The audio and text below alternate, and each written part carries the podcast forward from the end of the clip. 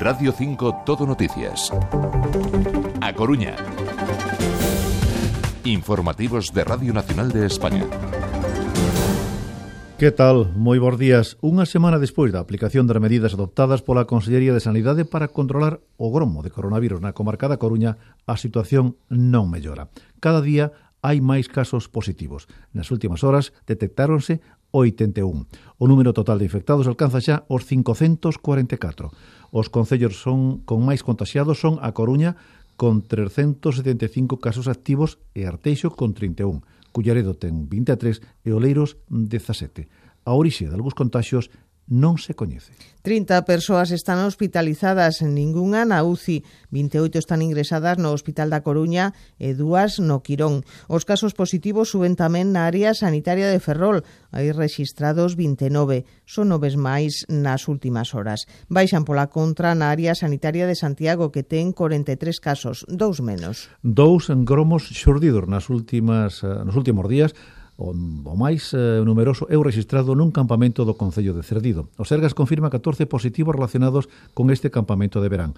Tres son monitores, hai dous menores e outros nove adultos. Todos están nos seus domicilios. Desde o Concello piden tranquilidade á veciñanza. O alcalde Benigno Castro recoñece que os veciños estiveron moi preocupados polo continuo aumento de positivos. Todos están con síntomas leves ou asintomáticos, que, bueno, iso é un dato positivo que non hai nai de, de grave gravidade Por seguridade, o Concello realizou probas PCR ás tres traballadoras de axuda a domicilio que poideron ter contacto coas persoas que agardaban a realización das probas dos Sergas. O resultado foi negativo.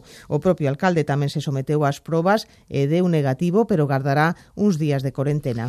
O Tribunal Superior de Xustiza de Galicia rexeita a suspensión cautelar das medidas impostas pola Xunta a semana pasada para loitar contra o coronavirus na comarca coruñesa. Fora solicitada pola patronal da hostelería hostelería. O Alto Tribunal considera que as limitacións de aforo e horario de peche dos locais teñen como obxectivo a protección da saúde pública, debido sobre todo aos riscos de transmisión que causa unha enfermidade contagiosa como o COVID-19. Por certo, os hostaleiros concentranse a unha da tarde na Praza de María Pita da Coruña para protestar polo mantemento das restriccións no sector.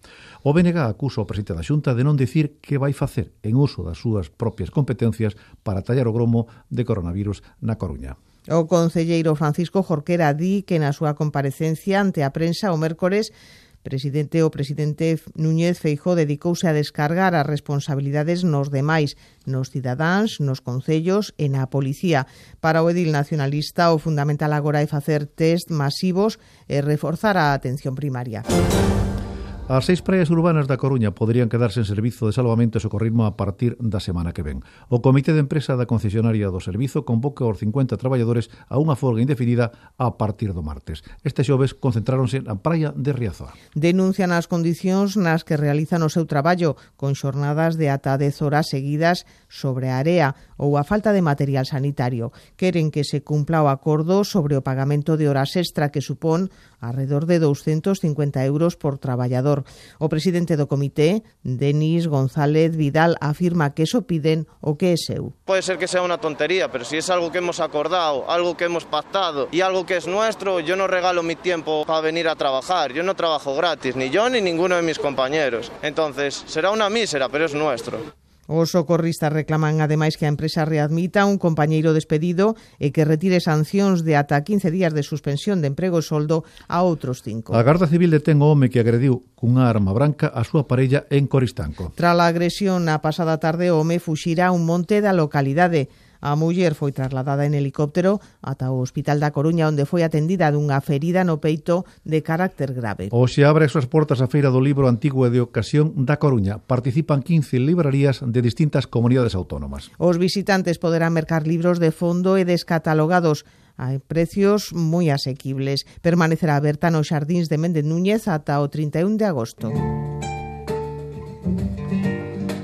En Ferrol comeza esta noite o Festival Jazz de Ría. A edición deste ano, a cuarta, será diferente debido á pandemia do coronavirus, pero conserva intacta a súa esencia por calidade e diversidade e apoio aos artistas galegos. O festival que se prolongará todo domingo arranca coa actuación de Marcos Teira e Ton Risco, a quen estamos a escoitar. A cita é ás 9 no Cantón de Morís. Música